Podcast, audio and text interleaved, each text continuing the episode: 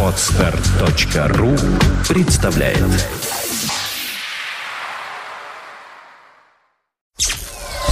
Сделано на podfm.ru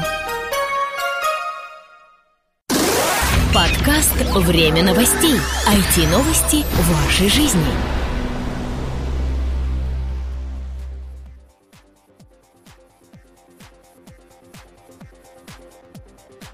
Здравствуйте! Вы слушаете 44-й выпуск нашего новостного подкаста.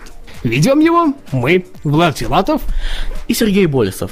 Сегодня мы расскажем вам про новый планшет на платформе MiGo, настоящем игровом ноутбуке от компании Origin, анонсированном на этой неделе планшете от компании RIM, который производит телефоны BlackBerry, интересном внешнем дисплее для Android-телефонов от Sony Ericsson, первом несенсорном Android-телефоне от Motorola, о технологичном рюкзаке для велосипедиста и об интересном и, главное, очень удобном в использовании сервисе dropbox.com. Наверняка у вас в голове сейчас каша. Ну давайте разбираться совсем по очереди.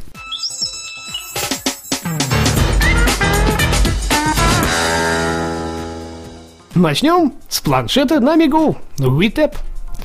В немецком подразделении самого известного интернет-магазина в мире Amazon появилась в продаже новая вариация планшетного компьютера на платформе Migu. Напомню, она основана на операционной системе Linux. То есть Unix исходно открытый код. Операционная система MiGo, похоже, собирается постепенно завоевывать рынок и позволить людям еще более полно погрузиться в дебри новых операционных систем. В нашем же случае, чем больше разных и интересных девайсов на различных платформах, тем больше выбор при покупке. Внешний VTEP представляет из себя самый обычный таблет PC. По внутренним характеристикам все более интересно. Дисплей сенсорный, емкостный, имеет размер, слушайте, в 11,6 дюйма. То есть достаточно большой, это практически полноценный нетбук, уже даже ближе куда-то к ноутбуку. Причем и разрешение весьма достойное, 1366 на 768 пикселей. Все это работает на процессоре Intel Atom с тактовой частотой 1,6 ГГц. На борту присутствует 1 гигабайт оперативной памяти, 16 гигабайт предустановленной памяти и возможность ее расширения за счет карт типа SDHC. Кроме того, присутствуют модули Wi-Fi и Bluetooth, веб-камера с разрешением 1,3 мегапикселя, порт HDMI и два порта USB 2.0. 32-гигабайтная вариация может похвастаться наличием GPS и 3G UMTS модема. В комплекте также присутствует сумка для переноски. Купить устройство можно уже сейчас. Цена составила порядка 450 евро за 16-гигабайтную модель и 670 евро за 32-гигабайтную модель. Origin EON 17 – настоящий игровой ноутбук. Компания Origin представила свою новую разработку на рынке игровых ноутбуков. Характеристики более чем достойные и позволяют в полной мере насладиться любым игровым проектом, находящимся сейчас на рынке и в разработке. Для рассмотрения мы выбрали топовую вариацию, хотя есть и более демократичные комплектации. При покупке в свои руки мы получим дисплей размером 17,3 дюйма с разрешением 1080p и процессор Intel Core i7 с тактовой частотой 3,33 ГГц. Ты прямо так сейчас закончил, как будто больше мы ничего не получим, а это неправда. Естественно, внутри нашлось место и для 24 гигабайт оперативной памяти, двух видеокарт NVIDIA GeForce GTX 480M с ли конфигурацией с двумя гигабайтами памяти на борту у каждой жесткому диску объемом на 1 терабайт или SSD-накопителю на 512 гигабайт, оптическому Blu-ray приводу HDMI версии 1.4 для подключения к внешнему экрану. Продажи Origin EON 17 начнутся уже в октябре этого года. Начальная цена минимальной комплектации составит 2500 долларов. Явная игрушка не для бедных. Не мудрено, ведь на борту целых 24 гигабайта оперативной памяти.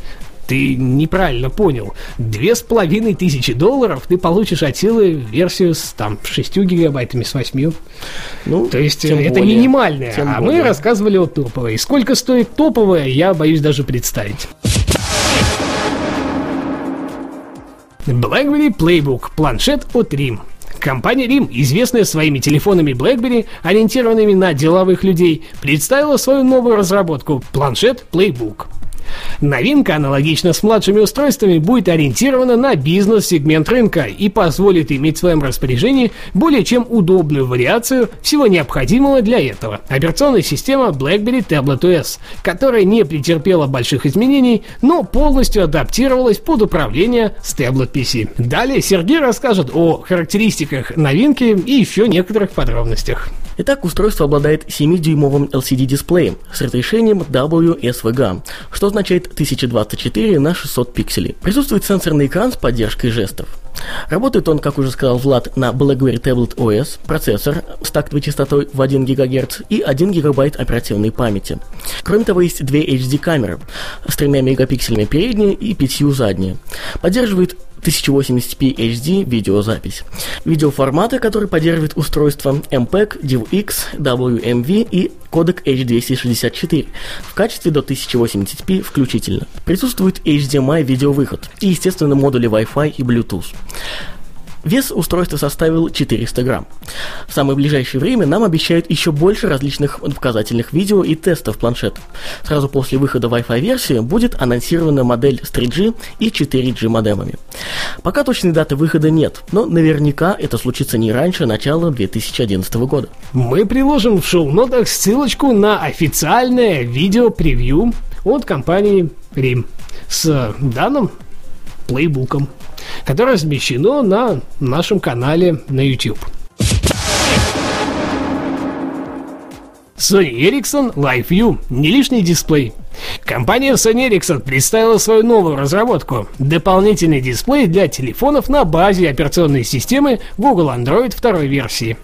Новинка получила название Live View и странным образом похожа на представленный совсем недавно обновленный плеер от компании Apple iPod Nano – Правда, функционально это совершенно разные вещи. Купив данное чудо технологической мысли и связав его с телефоном посредством Bluetooth и дополнительного приложения, вы сможете читать все приходящие сообщения, просматривать пропущенные звонки, управлять плеером, читать RSS-ленты, отслеживать информацию в социальных сетях и многое-многое другое. При этом все это не беря в руки сам телефон.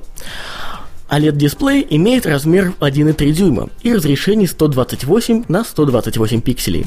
А крепление выглядит в виде обычной прищепки или специального наручного браслета, который сможет визуализировать данное устройство на манер часов. Заряда аккумулятора хватит на 4 дня автономной работы при нормальном использовании. Появление на прилавках магазинов запланировано на четвертый квартал 2010 года. По цене пока никаких данных нет. Motorola i886, первый несенсорный Android. Компания Motorola представила на этой неделе свою новую разработку – мобильный телефон на базе операционной системы Google Android и двумя клавиатурами – полноценной QWERTY и цифровой. Внешне новинка напоминает собой обычный телефон и является первой подобной вариацией в данном форм-факторе, выполненной на платформе от Google. Дисплей, скорее всего, будет не сенсорным, о его размерах ничего не известно. В остальном же подтверждено, что будет присутствовать камера с разрешением в 2 мегапикселя, акселерометр, адаптер Bluetooth, GPS-приемник и слот для карт типа microSD. Официальный анонс Motorola i886 намечен на ближайшее время. Тогда мы и узнаем более точные подробности о новинке и, конечно же, расскажем их вам. Наверное, Сергей, вот как раз ты мечтаешь о таком телефоне. Вроде и дисплея сенсорного нет, и наверняка он будет из-за этого более дешевым, но и есть Android. Когда узнаем цену, все будет более ясно. А пока трудно делать какие-то предположения. Но тебе хотя бы нравится? Ну, достаточно интересное, я бы сказал, решение. Во всяком случае, если не будет сенсорного дисплея, то это на самом деле будет первый Android с клавишами, так сказать. И тем более я поклонник все-таки QWERTY клавиатуры, если ты не забыл. Технологичный рюкзак для велосипедиста. Мы часто рассказываем о каких-то устройствах для повседневной жизни, но реального применения они все же не всегда могут найти, да и полезность бывает весьма сомнительна. Решив это исправить, мы наткнулись на занимательный девайс, который точно придется по вкусу всем любителям велопрогулок. Это рюкзак Sail, который сделает перенос вещей не только удобным, но и полезным. Sail оборудован вшитыми светодиодами, которые смогут показывать, в какую конкретно сторону вы хотите повернуть в следующий момент. То есть по сути, у вас на спине будет гореть стрелочка, показывающая вправо или влево. Управление показаниями будет осуществляться с пульта дистанционного управления, который оборудован двумя достаточно большими клавишами и будет крепиться на руль вашего двухколесного друга. Также есть оповещение сигналов о сбросе скорости или полной остановке. Согласитесь, весьма полезная и удобная вариация сигналов оповещения. Если все пойдет нормально, то уже в следующем году рюкзак Сейл поступит в открытую продажу. Но пока это только концепт. Ну а сейчас ресурс недели – Dropbox.com – удобный доступ к файлам из любой точки планеты. На этой неделе мы продолжаем тему облачных сервисов. Как мы уже говорили на прошлой неделе, их основные задачи и цель – предоставить доступ к личным файлам, документам, музыке, фотографиям и так далее с любого устройства, будь то стационарный компьютер, ноутбук, планшетный ПК или что-то другое, из любой точки планеты и в любое время. Именно в этом вся их прелесть. Разумеется, количество сервисов, работающих по технологии облачного хранения данных, достаточно велико, но не все они удобны для ежедневного использования. Не стоит забывать и о финансовой стороне вопроса сервисом. Далеко не все эти сервисы работают на бесплатной основе. К счастью, есть замечательный проект, которым, во-первых, удобно пользоваться, а во-вторых, он бесплатен в базовой версии. Поместите свои файлы в папку Dropbox на одном из компьютеров, и они мгновенно станут доступны на всех остальных ваших устройствах, на которых установлен Dropbox на платформе Windows, macOS или Linux. Говорят разработчики, и это действительно так. Собственно, главная отличительная черта этого сервиса, которая когда-то нас подкупила – простота реализации. Все, что нужно для использования Dropbox – скачать официальный клиент, установить его и зарегистрироваться. В процессе инсталляции в системе создается специальная папка. Ее местоположение на диске можно выбрать самому, но по умолчанию выбирается каталог «Мои документы» на Windows с одноименным названием My Dropbox, который и будет служить неким обменным пунктом для ваших файлов. Такая папка будет создаваться на каждом из устройств, где вы захотите использовать данный сервис. Кроме того, в выпадающем меню проводника Windows, Finder, macOS и оболочки Linux встраивается пункт Dropbox, который, правда, будет виден только при нахождении в папке «Обменники». Через него можно выполнять все необходимые операции. Как же все-таки этим пользоваться? Необходимо просто скопировать нужные вам файлы или папки в каталог Dropbox, и они автоматически начнут закачиваться на сервер.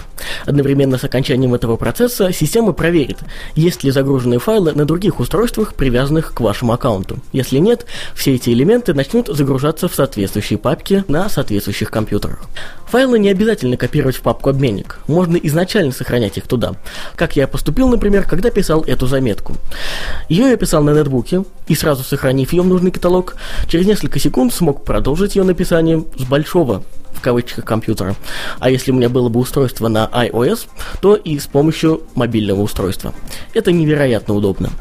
А что же делать, если на компьютере, который вы используете в данный момент, не установлена программа клиент Dropbox?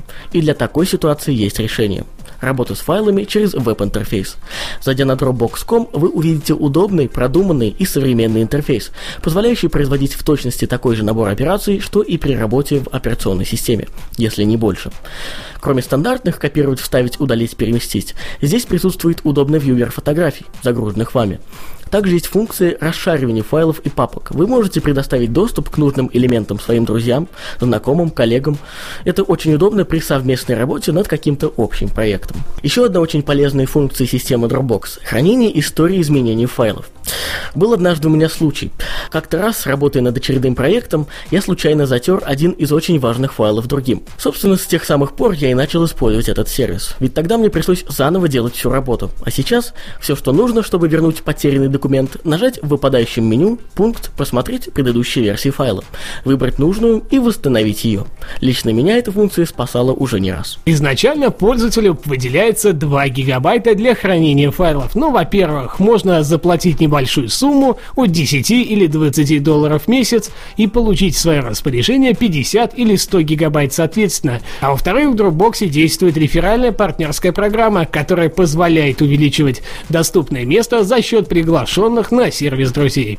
Рассказывать об этом замечательном сервисе можно долго, но истинный эффект достигается именно в процессе повседневного использования, когда начинаешь понимать, что без этой удобной штуки уже просто не мыслишь свою работу. Пробуйте, и вам тоже наверняка этот сервис придется по душе.